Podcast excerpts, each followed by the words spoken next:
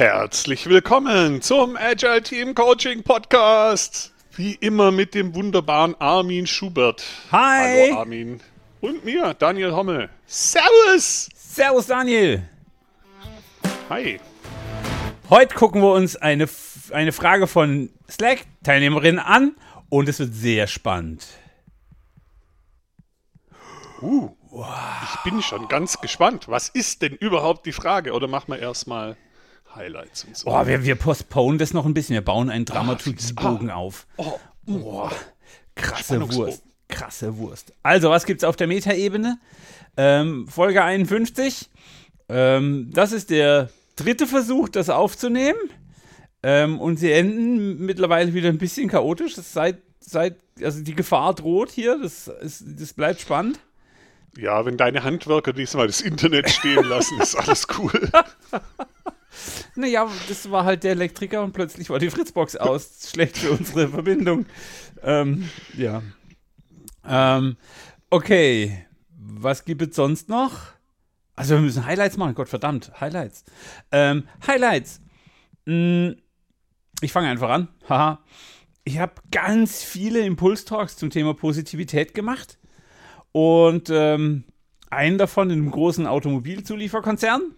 Und die haben das dann auch noch in, also da waren zwei Impulstalks an der gleichen, am gleichen Event. Und es war für mich spannend zu sehen, wie die zweite Rednerin, die sich auch wunderbar mit Positivität im Ganzen auskannte, ähm, all diese Konzepte mit in die Unternehmenskultur getragen hat. Das war wirklich spannend. Also wir müssen häufiger über, über Werte und Kultur sprechen, weil es dann auch wirklich was bewegt. Meine Themen waren so sehr konkret und sehr fundamental und die Leute haben alle mitnotiert, was sie alles tun können. Und jetzt wandert das in den Konzern und ähm, das war voll geil. Hm, Nämlich. klingt cool.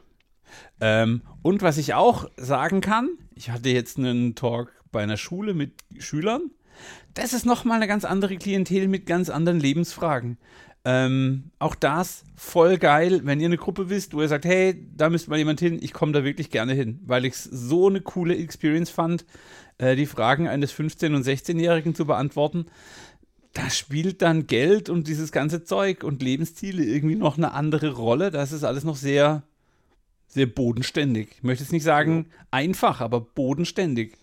Das ist dann echtes Problem. Fand ich total gut. Ja, beziehungsweise können die Fragen schon auch ganz schön groß sein. Ich stand mit Schule und diesem Lebensperspektive finden ganz schön auf Kriegsfuß für eine ganz schön lange Zeit. Absolut. Und ähm, bei mir gab es da niemand, der mal irgendwie Input von außen gebracht hat. Bei mir gab es nur Lehrer, die so friss- oder stirbmäßig unterwegs waren. Und ja, das war nicht so geil, wenn ich das mal so formulieren darf. Ich war tatsächlich in der glücklichen Situation, dass äh, die Schulleitung mir voll vertraut hat. Die kannten meinen Vortrag nicht. Sie haben wohl mein Buch gelesen, aber sie wussten nicht, was ich sagen werde.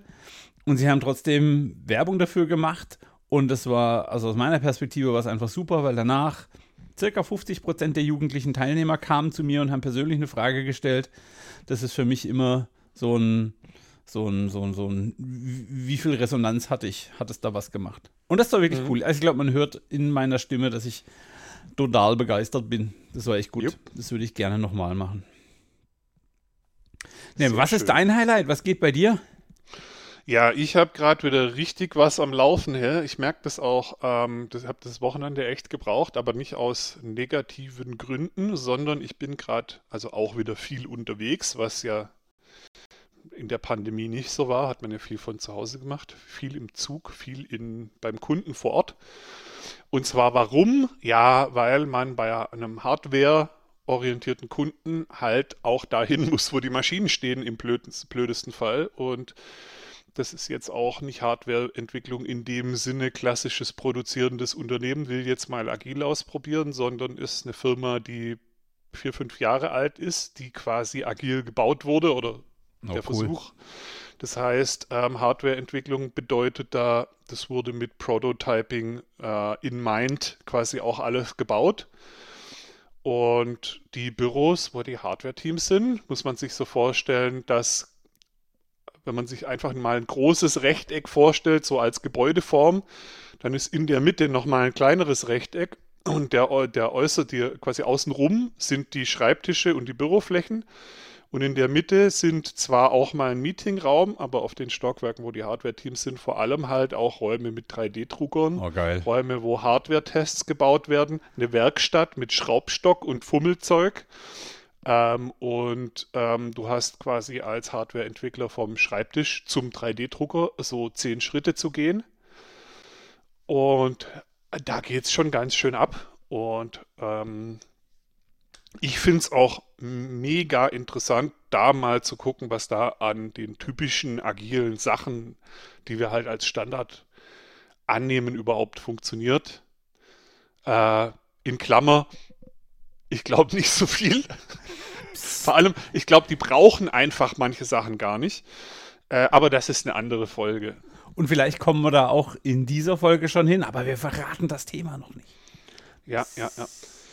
Jo, ich würde sagen, gehen wir mal zu der Metaebene. Ähm, Armin, Metaebene. Hast du Infos, News, Metagedöns? Ähm, ähm, ich mache auch in Zukunft viele Talks. Ihr könnt gerne vorbeikommen. Ähm, weil bei den letzten Talks kamen auch immer Leute her und haben gesagt, hey, du bist doch der von Agile Team Coaching Podcast. Voll geil, kommt, kommt auf uns zu viele Leute waren überrascht, dass ich überrascht war, dass da Leute draußen sind, die uns hören. Also, ähm, es gab Leute, die kamen hier und sagten, können wir ein Selfie zusammen machen? Ich fühlte mich so ein bisschen wie ein, ein, ein Superstar. Und ähm, auch hier wieder der Punkt. Nein, wir kriegen nicht jede Woche äh, Post. Wir freuen uns wirklich auf Feedback, über Feedback. Wir freuen uns auch auf Feedback ähm, diese positionalen Satzformulierungen. Ich habe gerade in der Vorbereitung von Daniel gelernt, wie man der Apparat-Nahtrage von der Apparat-Radtrage äh, unterscheiden kann. Von dem her, äh, diese Positionierung fällt mir wirklich schwer. Ähm, also, mhm. was ich sagen will, ist, schreibt uns, kommt auf uns zu. Ähm, ähm, irgendwie Slack, was auch immer, Sternchen und so. Ihr kennt die Nummer. Und das war für mich völlig faszinierend, weil irgendwie der Podcast hier so ein, so ein, so ein ruhiges Fahrwasser erreicht hat. Der ist halt da, aber es ist nicht mehr so, dass ich so haha aufgeregt und nervös bin. Bitte schenkt mir Nervosität, wenn ihr das möchtet. Ja, ähm, genau. Man läuft auch nicht in der Welt rum und geht davon aus, dass das alles irgendwie die eigenen Hörer sind. Und je nachdem, wo man sich bewegt, gibt es da doch erstaunlich viele von. Das äh, finde ich manchmal fast, also überraschend ist noch schwach formuliert. So, genau. What? Ja, und es ähm, äh, macht große Freude und motiviert auch wieder weiterzumachen. Genau. Thema weiter. Oh. Wir, wir, wir haben bisher, soweit ich weiß, alle E-Mails und alle Sachen, die irgendwo äh, äh uns geschickt wurden, beantwortet. Also nur mal, wir haben zwar manchmal irgendwie was im Spam-Folder gehabt und es hat einen Monat gedauert oder so, bis wir es gefunden haben. Ist auch einmal passiert, von einmal weiß ich. Ähm, aber ähm, wir, haben, wir beantworten euren, euer Zeug auch. Also wenn ihr uns schreibt, wir, nehmen, genau. wir geben uns Mühe und schicken euch wirklich möglichst gute Antworten. Also haut raus. Und da sind manchmal auch Themen dabei, die nicht so einfach sind. Ich habe vor kurzem mhm. eine Anfrage zum Thema äh, Safe ähm, mit einem Zuhörenden diskutiert. Das war sehr spannend, der Mail-Thread. Okay, wir kommen vom Thema ab. Ähm, zum Thema äh, was gibt's noch Neues? Mein aktueller Auftrag endet gerade. Wenn also irgendjemand da draußen ist, der äh, einen jemanden braucht, der einen positiven Rahmen für ein Team schaffen kann, der dem Team und den äh, Verantwortungsträgern beim Ausfüllen ihrer Rolle helfen kann, ähm, dann bin ich aktuell verfügbar. Äh, amin at agileteamcoaching.de. Ich freue mich. Ähm, ich gehe ja davon aus, dass das nicht so mega lang der Fall sein wird und ähm, wer sich jetzt meldet, hätte die Chance, sich das wirklich auszusuchen. Ja, ja ich habe auch schon noch ein paar Workshops am Laufen. Das ist nicht so, dass ich jetzt plötzlich ins Nirvana falle. Aber jetzt wäre der Moment, äh, wo ich vielleicht sogar wieder ein Team übernehmen könnte, ähm, worauf ich mich auch extrem freuen würde. Mit all dem. Dann kommt die Geballe, Geballe. Dann kommt die Geballe. Dann kommt die geballte Agile Team Coaching äh, äh, mit positiver Wirkkompetenz zu euch und baut Dinge. Ich ja. freue mich. Sehr schön. Ja, jetzt müssen wir aber langsam auch mal den Schleier lüften bezüglich äh, derer Frage, die da gar äh, geteasert geworden sei. Wow, äh, mein Deutschlehrer krümmt sich gerade irgendwo. Ähm, die liebe Barbara hat im Slack geschrieben, hey, was ist denn, wenn alle Teammitglieder Beef mit der Führungskraft haben und wirklich kritisches Feedback loswerden wollen? Was kann ich als Agile Coach, was kann ich als Teambegleiter tun? Und wie gesagt, wir probieren das jetzt schon zum dritten Mal aufzunehmen und immer wieder kommt ein neuer Impuls in die Sache rein. Das heißt, ähm, ich bin gespannt, was jetzt gleich im Gespräch passiert, weil äh, das wissen wir noch nicht so genau. Wir haben zwar mal wieder ganz viel notiert, dann haben wir ein Drittel davon weggelassen, dann haben wir nochmal dazu geschrieben. Und ähm, genau, wir müssen das vereinfachen, führt immer dazu, dass wir mehr hinschreiben. Ich habe die Theorie, dass das noch anders geht, aber egal. Ja, das mit dem Runterpriorisieren und so, das ist ich ja. bin halt einfach ein Scrum Master und kein PO. Lass uns mal kurz über die, über die Frage an sich sprechen, bevor wir irgendwie ähm, rumphilosophieren, was da alles sein kann. Also was ja offensichtlich ist, ist, dass das Team sich irgendwie wahrscheinlich auch ein bisschen zusammengerottet hat in dem Feedback. Ich gehe davon aus, dass die Leute da untereinander sprechen und dass sie auch vor dem Feedback gesprochen haben. Und dass das auch so ein, vielleicht so ein bisschen Absicht ist, jetzt drücken wir ihr, ihm mal eine rein. Ja. Ähm, und mein Gedanke ist halt sofort, ähm, die Wahrheit liegt wahrscheinlich in der Mitte. Wahrscheinlich haben da beide Parteien ihren Beitrag dran. Ähm, ich erlebe das oft, wenn gerade dann, wenn die Führungskraft sich eigentlich extrem viel Mühe gibt, aber oft an der falschen Stelle, nämlich dann, wenn es zu viel um Befindlichkeiten und wir sind alle eine Familie und zu kuschelig wird, ähm, und, und das eigentliche, der eigentliche Grund, warum wir da auf der Arbeit sind, so ein bisschen in den Hintergrund rückt, dass dann die Leute erst recht schwierig werden und immer noch mehr Befindlichkeiten und äh, immer noch mehr Erwartungshaltung aufbauen. Ähm, vielleicht war das ein Fehler und ähm, auf der anderen Seite, ja, ähm, erlebe ich nicht nur Teams, die gerne Verantwortung übernehmen. Verantwortung ist eh schwierig. Da mach, mach, mach, mal, mach mal langsam mit Verantwortung. Lass uns mal kurz bei den Befindlichkeiten bleiben. Weil ähm, du triggerst bei mir so ein, mh, naja, wir werden alle im Moment durch YouTube und Instagram und TikTok und wie sie alle heißen beeinflusst. Und da kriegen wir immer so ein Idealbild. Also ich habe gestern erst im anderen Podcast über Idealbild und Vergleich und so, weil mich das Thema gerade wirklich treibt. Und auch hier sehe ich eine Komponente, wo, wenn wir den ganzen Tag sehen, dass es Firmen gibt, die nur 30 Wochenstunden bei vollem Lohnausgleich, die überall Obstkörbe, Kicker und Billardtische und äh, ja. Hunde im Büro und was auch immer. Genau, ich glaube, da entsteht so ein, so ein Bild, das nicht für alle Settings passen kann. Und natürlich könnte dann eine idealisierte Erwartungshaltung entstehen, ähm, die als Führungssystem, das mache ich jetzt gar nicht an der einzelnen Führungskraft fest, sondern als Unternehmensleitung, als System, ganz schön schwer zu kompensieren ist. Ähm, weil, und auch da ist man mittlerweile ganz klar, der Obstkorb hilft nicht allen, der Hund im Büro ist nicht gut für alle und ähm, auch der Billardtisch wird nicht von allen benutzt. Das heißt, hm, da muss man ja. irgendwie ein schönes Maß in der Mitte finden. Ja, genau. Und wir als Agile Coaches sind natürlich auch ganz groß da drin, solche Geschichten in der Welt zu verbreiten. Mir fällt gerade zum Beispiel dieses Buch Joy Inc. ein. Äh, äh, Richard Sheridan, glaube ich, ja. Menlo Park, ähm, Menlo Innovations, wo halt krasses Zeug erzählt wird und wir nehmen immer einfach an, dass das für alle gut wäre, so zu arbeiten und vergessen völlig, dass das halt auch echt eine extrem zugespitzte Form von Zusammenarbeit ist, die nur unter gewissen Voraussetzungen funktioniert und es sicher auch viele total abstoßen würde, so zu arbeiten. Naja, und vor allem, das ist ja genau das gleiche Problem, wie wir im Spotify-Modell immer haben.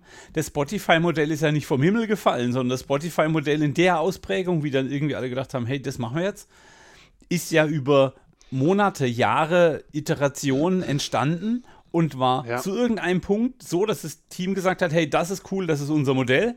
Klammer auf, Mittlerweile lehnen auch die Spotify-Leute ab, dass dieses Modell weiterverwendet wird, weil es einfach nicht mehr tragfähig ist, weil sich das, der Konzern nochmal umgebaut hat, weil Dinge angepasst werden müssen. Die haben im Prinzip schon bei der Veröffentlichung dieses Modells durch Henrik Nieberg schon nicht mehr so gearbeitet. Aber egal.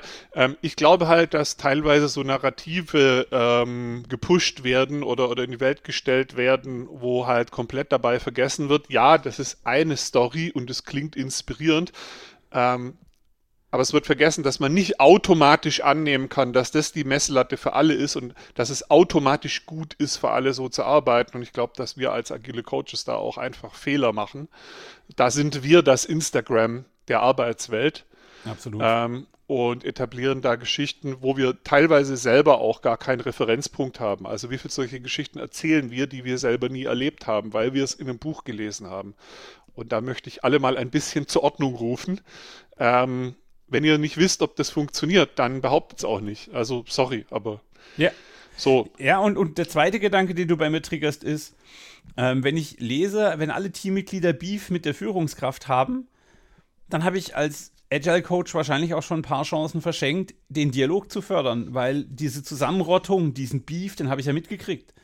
Und es waren also auch immer wieder Chancen, ähm, in den Dialog zu gehen, das zu moderieren, den Prozess zu visualisieren und so weiter, um meiner Rolle als Moderator, der neutral neben dem Team steht, ähm, ich bin nicht Teil des Teams, ich habe auch Führungsverantwortung, zumindest für mhm. Prozess- und Kulturthemen. Ähm, ich bin also auch mit beiden Beinen in der Führungs- und in der Teamecke. Das heißt, da ist für mich ein ganz wichtiger Auftrag, wenn ich lese, hey, das Team hat Beef.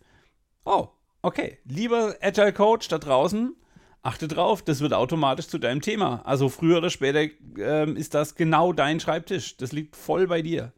Und um noch einen draufzusetzen, ich erlebe viele Scrum Master, Agile Coaches, wie auch immer ihr euch da in dem Kontext nennt, die sich mit dem Team zusammenrotten. Oder auf der anderen Seite des Zauns mit dem Management zusammenrotten. Und ähm, das kann durch so subtile Dinge passieren, wie der Wasserträger zu werden, der Messenger zu werden. Das Management hätte gern was und statt das Management zum Team zu bringen, das es bitte mal selber adressieren, tragen wir die Botschaft zum Team. Schon sind wir anteilig, so ein bisschen Agent des Managements und dann über die Zeit verändert es halt die Dynamik.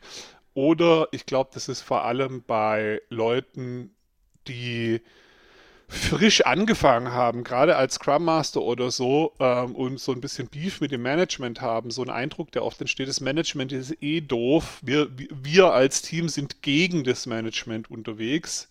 Wenn die uns nur mal agil arbeiten lassen würden, wäre alles besser. Und dann und, also unbewusst, ich sage nicht, dass es jemand bewusst macht, aber unbewusst stellen wir uns auf die Seite des Teams, rotten uns mit denen zusammen und wenn die dann anfangen, oh, der blöde Chef, dann ist das für uns eigentlich nur eine Bestätigung und wir verpassen eben, dass wir an der Stelle schon lange hätten äh, äh, Feedback-Loops schließen können und sagen, das erste Mal, wenn diese Geschichte aufkommt, sagen, ja, was ist denn da mit dem Chef? Ja, wann reden wir mit ihm drüber? Ja. Komm, ich lade ihn mal ein, lass uns zu dritt, an, also drei Parteien am Tisch sitzen und dann sprechen wir halt mal.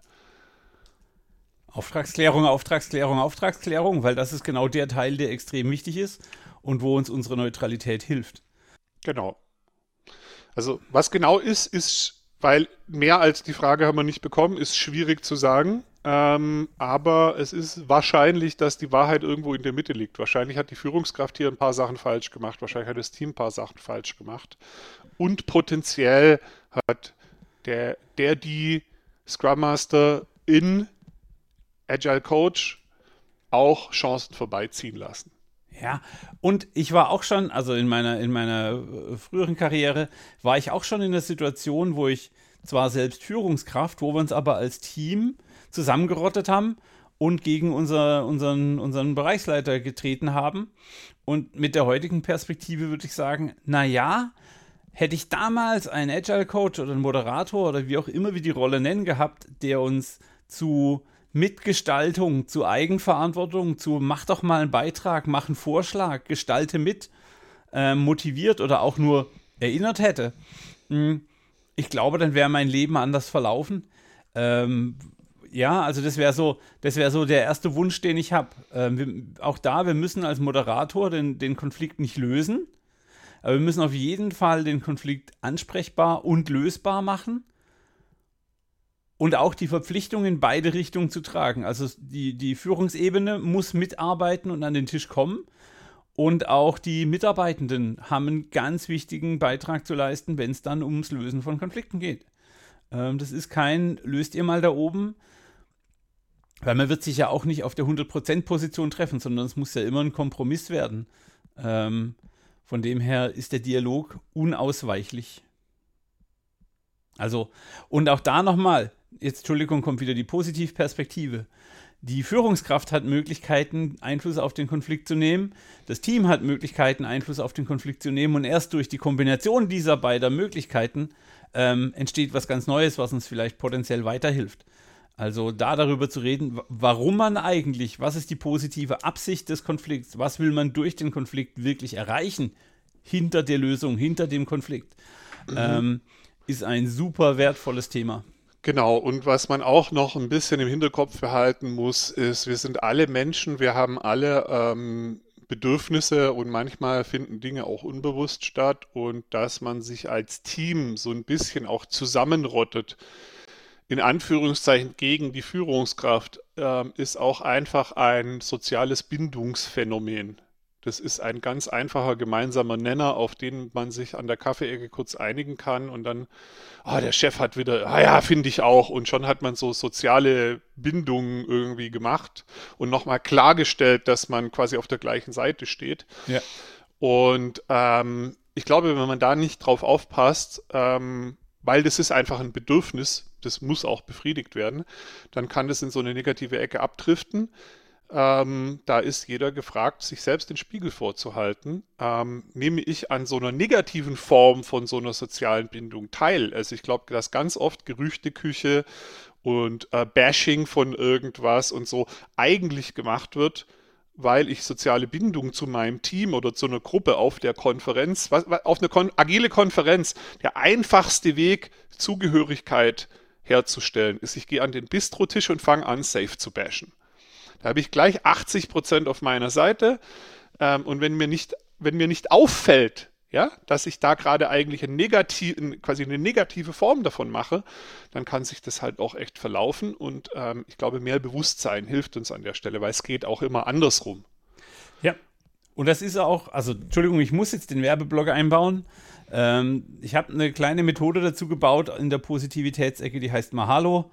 Äh, wenn ihr wissen wollt, was mein Vorschlag ist, um mit so einer Situation speziell dieses Kaffeeecken-Wasserloch-Problem zu lösen, da habe ich eine kleine Idee, die funktioniert total easy und ist in mehreren Konzernen im Großraum Karlsruhe schon im Einsatz. Ähm, also das ist der Mahalo, könnt ihr vielleicht auch googeln, gibt es vielleicht auch schon.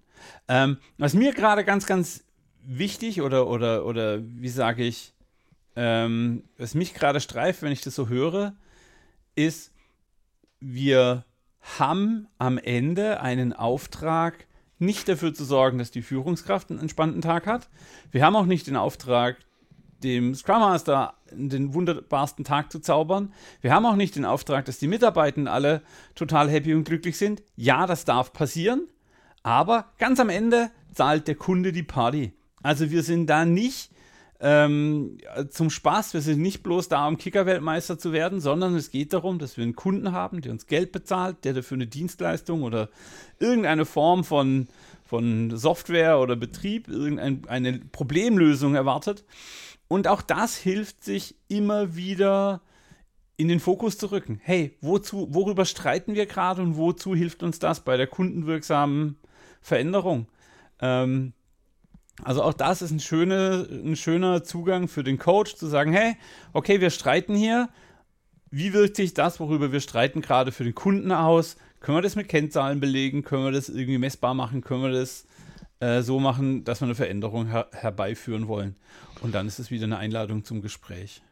Ja, genau. Und ich glaube halt, ähm, teilweise sind die ganzen Sachen so, bring dein ganzes Selbst zur Arbeit äh, und wir sind eine große Familie und was es da alles so gibt, halt auch fehlgeleitet.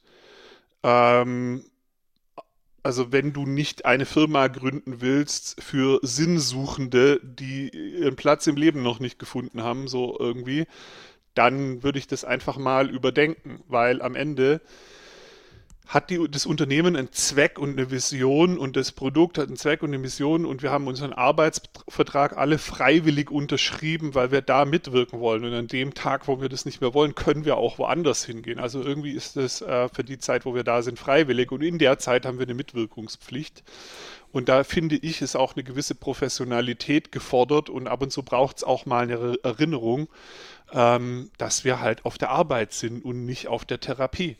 Ja. Und wenn wir den vergessen und es zu stark in Richtung persönlicher Befindlichkeiten und so weiter, dann ist zwar auch ganz viel los und ich mag nicht sagen, dass es nicht für manche Unternehmen dann auch ganz toll ist, wenn das, wenn das alle so wollen, keine Ahnung.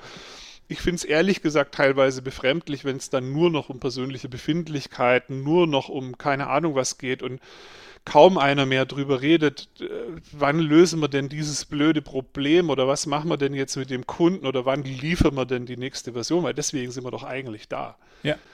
Und als Führungskraft, wenn ich, wenn ich solchen Sachen zu viel Raum gebe oder von vornherein nicht klar genug stelle, wo ich halt, äh, den Arbeitspunkt hier sehe, ähm, ist das quasi eine, eine verpasste Chance, Klarheit herzustellen. Und in meiner Beratung von Unternehmen ist Klarheit mit der wichtigste Punkt. Ich stelle überall Klarheit her, weil dann ganz viele solche Sachen weggehen. Und der nächste Punkt nach der Klarheit ist die Konsequenz, weil wenn du als Führungskraft am Anfang ein Bällebad, äh, Obstkorb und äh, Kickertisch-Mindset herstellst, dann musst du auch irgendeinen Weg haben, dann, wenn es irgendwann blöd wird, weil vielleicht zwei wichtige Aufträge ausgefallen sind oder weil jetzt gerade eine technische Störung da ist, wo mal klare Ansagen notwendig sind, du musst auch immer in der Lage sein, das, was gerade fürs Unternehmen wichtig ist, konsequent umzusetzen, selbst wenn das dann für schlechte Stimmung sorgt. Das heißt, ähm, in meiner Meinung haben wir oft dieses Problem, dass wir so ein heile Welt-Trugbild aufbauen, aber in der Stresssituation wir überhaupt nicht an diesem an diesem Trugbild arbeiten. Ich habe lieber ein authentisch klar gesteuertes, verbindliches System, wo ich auch klar weiß, woran ich bin. Das ist zwangs nicht zwangsläufig immer nifty und nice, aber ich kann mich darauf verlassen und ich kann damit arbeiten und ich weiß dann auch, okay, wenn jetzt der Wind kommt, weil jetzt gerade irgendwie ein Sturm aufbraust, dann bin ich immer noch, stehe ich immer noch hinter der Art und Weise, wie wir arbeiten. Ähm, und das wird dann auch mit Konsequenz weiterverfolgt. Egal auf welcher Seite, ob auf Mitarbeitender jo. oder auf Führung. Also wenn irgendwas blöd läuft, muss man halt entsprechend agieren. Ja, und wenn du ein Krabbenfischerunternehmen gegründet hast und heute ist gerade Sturm, dann musst du dir halt vielleicht trotzdem zumuten, gemeinsam jetzt trotzdem rauszufahren und Krabben irgendwie äh, zu ernten oder wie man das dann nennt. Ähm, das ist auch so ein Punkt, der mir manchmal fehlt, dass man halt sagt, ja, ist alles voll geil und wir arbeiten agil, aber sobald irgendwie ein bisschen was erfordert, was unangenehm ist, fallen die Bälle runter, weil äh, äh ja, weil niemand bereit ist, irgendwie einen Extraschritt zu gehen. Ja. Und an der Stelle, ich rede nicht gern über Mindset, ich halte äh, mittlerweile diese ganze Mindset-Diskussion ein bisschen auch für Gaslighting und könnte jetzt da eine komplette Folge nur ein Rant drüber machen. Aber eine Form von Mindset, die ich halt teilweise vermisse, und ich glaube, dass immer als Unternehmen vom Setup her einfach auch selber dran schuld, ist Unternehmer-Mindset. Also, dass man quasi als Mitunternehmer da reingeht, weil ein Unternehmer ist automatisch getrieben also der unternimmt was, sonst ist er kein Unternehmer, ja. Das ist automatisch getrieben finanziell sinnvolle Entscheidungen zu treffen, da muss am Ende was dabei rauskommen und ich muss mir da auch mal eine Überstunde zumuten oder mal eine schwierige Entscheidung oder ein schwieriges Gespräch, sonst mache ich am Ende miese, ja. Und ähm, ich glaube, manche Leute haben einfach dieses Unternehmer-Mindset nicht und wollen es vielleicht auch gar nicht. Und zumindest in Deutschland, ich weiß nicht, wie es in anderen Ländern ist, da fehlt mir die Erfahrung, aber wir haben einfach auch, wenn ich so äh, äh, die alten Geschichten anhöre von Leuten, die bei irgendwelchen großen Firmen gearbeitet haben, so ein Angestellten-Mindset, um mal einfach einen Begriff zu kreieren, daneben zu stellen, wo es halt vor allem um Sicherheit, um Bequemlichkeit, um möglichst viele Benefits geht Und aber das eigentliche Problem, das ist das Problem des Chefs, das soll mal der Chef machen oder die Firma machen. Dafür werde ich ja nicht bezahlt, das ist nicht meine Gehaltsstufe. Außerdem ist es sowieso scheiße und, und ich glaube, mit diesem Angestellten-Mindset funktioniert auch agile Zusammenarbeit und New Work nicht. Zumindest nicht gut. Und es geht noch viel weiter, weil, was du sagst, ein Unternehmer muss was tun, also er muss selbst aktiv werden. Und wenn dieses selbst aktiv werden wegfällt, fällt in der Psychologie auch die Selbstwirksamkeit, auch das Erfolgsgefühl weg. Dann arbeitest du nur noch nach Anweisung. Wie schrecklich wäre das denn? Also, ähm, du musst dich einbringen, damit du ein eigenes Erfolgserlebnis aufbauen kannst. Also, mh, das ist extrem wertvoll. Und was hilft?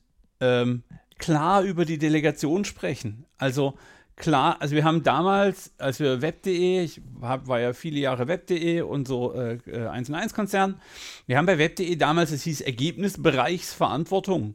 Ähm, das heißt, sobald du irgendwie ein Thema hattest, konntest du für diesen Ergebnisbereich die Verantwortung übernehmen. Du hast ein Delegationsgespräch gehabt, du kriegst so viel Zeit, so viel Geld, so viel Kollegen zur Unterstützung. Ähm, und aus diesem Setting sind ganz viele Firmen entstanden, weil wir es dann irgendwann gewohnt waren, so zu arbeiten. Ähm, und ich nehme das jetzt nicht für mich in Anspruch, dass ich das immer tue. Hey, ich als Führungskraft oder als zumindest Geschäftsführer bin auch fein damit, wenn ich mal Tage habe, an denen ich nichts entscheiden muss, wo ich nicht alle Risiken durchdeklinieren muss, wo ich nicht, weil ich auch faule Tage habe, ähm, und da genau braucht es jemanden, dem ich neutral zuhören kann, wo der Coach sagen kann, hey, okay, wer kann denn jetzt diese Entscheidung übernehmen? Wer kann die Verantwortung tragen? Wer kann den ersten Schritt tun? Ähm, mhm. Das sind super wichtige Fragen in so einem Dialog. Genau da brauche ich die Neutralität des Coaches. Ähm, für den, ich sag jetzt mal, Reality-Check. Weil, wie du vorhin schon mehrfach betont hast, es wird irgendwo in der Mitte liegen. Die Führungskraft hat Möglichkeiten, Zwänge und Herausforderungen. Die Mitarbeitenden haben Möglichkeiten, Zwänge und Herausforderungen. Und der Kunde gleiches Problem. Also muss man jetzt irgendwie dieses Dreigestirn zusammenkriegen. Und da bin ich natürlich als Moderator, als Facilitator, vielleicht auch der, der die Visualisierung macht, als Coach in der Mitte, super wichtig, ähm, wenn ich es geschafft habe, mir eine neutrale Position zu verteidigen. Ja. Mhm. Ja, ich habe mal nebenher noch kurz was rausgesucht, äh, weil ich nicht unwissend irgendwelche Falschaussagen treffen wollte, aber es ist im Prinzip so, wie ich gedacht habe. Und zwar möchte ich ähm, die Zuhörenden einladen, ähm, vor allem wenn sie so ein eigenes Bild von New Work, ja, da ist halt ein buntes Büro und man kann sich hinsetzen, wo man will und alles ist agil und äh, Tischkicker und Obstkorb und so. Ähm, lest mal die Originalgeschichten von dem Begründer dieses Begriffs, dem Fritjof Bergmann, durch. Weiß nicht, ob vielleicht auch einfach der Wikipedia-Artikel schon etwas aufschlussreich genug ist. Ansonsten gibt es mehrere Bücher. Da kommt ganz klar raus, dass diese ganze New Work-Idee eigentlich aus einer Ecke kommt, wo, ähm, wo diskutiert wird, dass Leute quasi um die Dinge sich gruppieren, die sie wirklich wollen also wo sie, wo wirklich ein Commitment da ist und daraus leite ich eben ab persönlich, dass sie sich da auch bereit sind, was zuzumuten. Und es geht eigentlich sehr stark tatsächlich auch um Selbstständigkeit und, und, und Selbstversorgung und so Zeug. Also da, da, da ist für mich dieses, was wir eben Angestellten-Mindset äh, genannt haben, komplett quer dazu. Also New Work funktioniert nicht, wenn ich mich zurücklehnen will, vor allem bei den schwierigen Problemen. Und äh, irgendwie äh, 9 to 5, 40 Stunden oder 35 oder 30 und dann lasse ich den Stift fallen und wie das fertig wird, ist ja nicht mein Problem, ich bin ja nur Angestellter. So kann New Work überhaupt nicht funktionieren und auch agile Arbeit aus meiner Sicht kann so nicht funktionieren und das halte ich für ein zentrales Missverständnis oder eine, eine, eine Sache, über die wir zu wenig reden. Es ist ein anderes Engagement erforderlich, dass diese ganzen tollen Methoden, über die wir reden, funktionieren und dass diese Zielbilder, wo wir als Agile Coaches oft das Instagram der Welt sind, überhaupt entstehen können. Ja. Und nur um es nochmal ganz deutlich zu machen, in beide Richtungen. Also die Mitarbeiterschaft muss zur mit Unternehmensleitung schafft werden, weil sie Verantwortung, Delegation empfangen. Und die Führungskräfte müssen Themen abgeben, müssen die vollständig delegieren, müssen Entscheidungsräume aufmachen und müssen da auch fehlertolerant irgendwie Vertrauen schenken, weil nicht jede Entscheidung, die jeder Mitarbeiter trifft, wird gut sein. Manche gehen halt auf die Bretter, ist halt so. Ähm, und auch da eine super wichtige Rolle parallel der Agile Coach, der nebendran steht und merkt, hey, okay, da bräuchte jetzt jemand Unterstützung. Ich laufe nebenher, ich gehe mit in the lead ähm, und helfe bei der, bei der Entscheidung durch Moderation, wie auch immer. Ich habe es schon mehrfach betont. Ähm, also will sagen, wie du richtig sagst, New Work und die neue Art zu arbeiten auf Augenhöhe erfordert halt Augenhöhe. Und Augenhöhe heißt halt auch, ich muss auch quasi bis zu den Knien in der Arbeit stehen. Ich muss Teil des Arbeitsproblems sein. Ja, ich kann nicht. Ich muss Okay. Also, Entschuldigung. Äh, ich muss äh, mitgestalten, ich muss Verantwortung übernehmen. Und ja. Verantwortung ist nicht, wenn wir über den Responsibility Process geredet haben, sondern Verantwortung, Leute, die Verantwortung übernehmen, erkenne ich daran, dass sie auch die unangenehmen Sachen machen, dass sie die sich zumuten, dass sie quasi in der Brandung stehen und, und, und Zeug fertig machen und nicht nur irgendwie mitgeredet haben und wichtig waren. Und Verantwortung ist unangenehm. Verantwortung kann sich richtig scheiße anfühlen. Niemand will freiwillig Verantwortung übernehmen, so allgemein. Wir gehen da viel zu leichtgewichtig damit um. Ich, gehe, ich bin nur bereit, Verantwortung zu übernehmen für etwas, wo ich wirklich ein Commitment habe, wo mir wirklich wichtig ist. Ja. Und da muss ich mir halt auch von vornherein überlegen, okay, wenn das hier erwartet wird, will ich hier wirklich mitspielen. Und wenn das von mir erwartet ist, wird, was muss ich an Skill, an Fähigkeiten, an Wissen mitbringen, um, jetzt gehe ich ins Englische, responsible zu sein. Also um in der Lage zu sein, zu antworten. Weil dazu brauche ich A, die Delegation, ich wiederhole mich wie ein Papagei, ich will den, ich habe den Wunsch zu antworten und ich muss die Fähigkeiten und die Befugnisse haben, um zu antworten. Also dieses Verantwortungsthema mal begreifen. Ich weiß nicht, ob wir der Barbara bei, äh, mit, ihrem, mit ihrer kurzen These geholfen haben, aber ich finde es eine spannende Diskussion. Naja, also wir wissen halt nicht viel über den Kontext, aber jetzt ist halt die Frage, was von den Dingen, über die wir jetzt geredet haben, ähm, ist in dem Kontext vielleicht schiefgelaufen, ja? ja. Ähm, und ähm, ich glaube, ähm, so ein Wort, was ich hier nun zu Notizen noch sehe, ein erster Weg, da weiterzukommen, ist halt mal so ein Reality-Check zu machen. Leute, ist bei uns der Auftrag, weswegen wir hier sind, noch im Zentrum? Ist der Kunde noch im Zentrum? Ja. Oder haben wir uns irgendwie verlaufen und, und, und, und streiten uns über irgendwelche Befindlichkeiten? Ähm, sind wir mit Commitment bei der Sache dabei? Oder wird es für einige vielleicht Zeit, drüber nachzudenken, was anderes zu machen? Und hey, geht diesem schwierigen Gespräch nicht aus dem Weg. Ja, gerade als Führungskraft, je länger ich solche Sachen rausschiebe, desto mehr kommen sie zurück und beißen mich in den Hintern. Wenn ich einen Mitarbeiter habe, der von Anfang an irgendwie das so gefühlt Zeit absitzt, ja. und ich will hier ein agiles Team aufbauen, dann muss ich den irgendwann mal fragen, hey, bist du dir sicher, dass du das wirklich willst? Das ist das, was ich vorhin mit der Konsequenz meinte, in den Entscheidungen und in den Handlungen, ja. Ähm, und was mir noch ganz wichtig ist, ähm, wenn ihr als Agile Coach schon Teil des Systems seid und Teil der Konfliktparteien, ich glaube, da kann es Sinn, Sinn, machen, darüber nachzudenken, jemand externes zu holen, der nur für ein oder zwei Tage da ist und nur das Gespräch moderiert, um eben diese Neutralität wieder ins Spiel zu kriegen. Und jo. damit kann sich der, der, der Coach intern ähm, wieder freiboxen, wieder einen frischen Weg finden. Genau. Und einfach um noch kurz ein paar Tools rauszuhauen. So ein Tool, wo ich bei der Frage sofort dran denken musste. Und ich bin bisher nicht in ORSC ausgebildet. Ich habe mich da aber zu tief eingegraben. Ich weiß mittlerweile eh schon, wie es funktioniert. Es sind mir leider viele Bücher geschrieben. Ähm, es gibt in, in, in ORSC ein Konzept, das heißt Lance Work. Ähm, ich weiß nicht, ob das, also mir ist kein deutscher Name dafür bekannt. Ähm, ich finde es aber ganz interessant. Und zwar macht man da im Prinzip mindestens drei Felder, vielleicht sogar mehr auf. Und das kann man, finde ich, auch schön auf dem Boden irgendwie markieren. Und in dem Fall hätte man einmal das Land der Führungskraft und das Land des Teams und ein drittes Land, was dann am Ende das gemeinsame Land ist.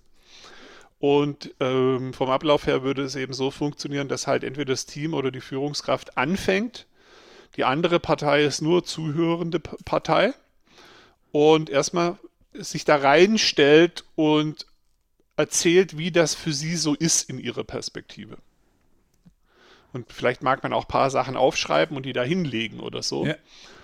dann darf die andere Partei rückspiegeln, wie sie die Menschen, die in dieser Perspektive sind, von außen wahrnimmt. Dann macht man das Ganze andersrum und je nachdem, wie viele Parteien es halt gibt, sind es vielleicht mehrere Runden, aber dann wäre jetzt zum Beispiel, nehmen wir mal an, wir hätten mit dem Team angefangen, kommt jetzt die Führungskraft, die stellt sich da rein, zählt so und am Ende sind die dann alle eingeladen, quasi gemeinsam in, den, in, in die gemeinsame äh, ja. äh, Region zu gehen. Ins gemeinsame Land und mal drüber zu reden, wie ist es denn für uns, was brauchen wir denn, damit unsere Beziehung funktioniert sozusagen. Das ist ja in Orsk immer der Kniff, dass man immer auf diese Beziehungsebene geht. Das finde ich ein ganz nettes Tool, wo man überhaupt mal Transparenz in diesen Konflikt reinbringen könnte. So, wem geht es hier wie und wer braucht hier was? Und da sind bestimmt auch ein paar Missverständnisse unterwegs. Ja. Und dann auch aus Orsk. Ähm, und ich kenne das Grundkonzept eben aus Coactive Coaching. Deswegen habe ich mich in Orsk auch so einfach reingefunden, weil vieles sehr ähnlich ist wie in meiner Coaching-Ausbildung. Ähm, eine Design Team Alliance zu machen, zu sagen, wie wollen wir als Team eigentlich gemeinsam sein? Und man kann dann tatsächlich noch eine zweite Geschichte machen, nämlich eine Designed äh, äh Leadership Alliance. Also denkt euch tolle deutsche Namen dafür aus. Ähm, dass man halt sagt, wie wollen wir als Team sein und wie wollen wir als Team quasi mit der Führungskraft um, äh, zwischeneinander umgehen ähm, und dann hat man schon mal drei tolle Tools, um diese Beziehung viel aktiver zu gestalten, Missverständnisse auszuräumen und zum viel besseren gemeinsamen Modus zu kommen. Absolut. Und um deutsche Worte reinzuwerfen, Auftragsklärung, Auftragsklärung, Auftragsklärung. Also was erwarte ich von der Gegenseite, was erwarte ich von, der, von dem gemeinsamen Zusammenarbeiten und was wollen wir eigentlich damit erreichen. Ähm, mhm. ich, ich, wir brauchen Auftragsklärungs-T-Shirts, es hilft alles nichts. Wir brauchen T-Shirts mit Auftragsklärer drauf.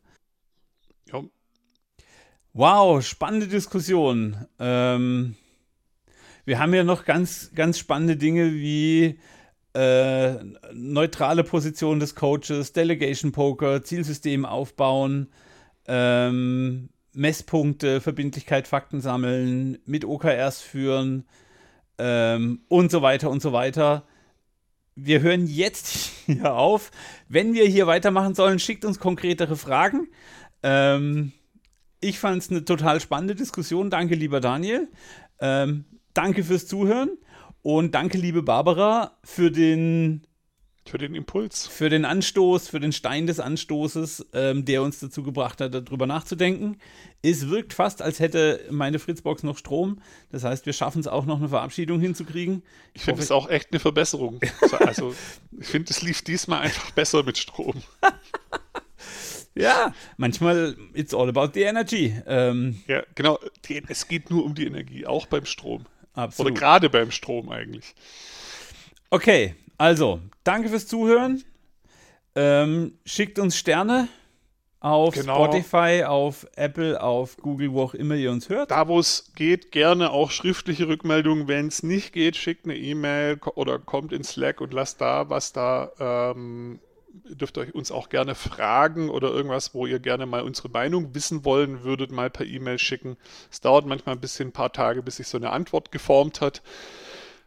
Cool. Dann wünsche ich euch allen, was auch immer ihr gerade tut, habt Spaß dabei. Ähm, und Haut rein. Macht, macht was, was draus. Wow, der war gut. Fast synchron. Danke fürs Zuhören. Bis zum nächsten Mal. Ciao. Tschüss.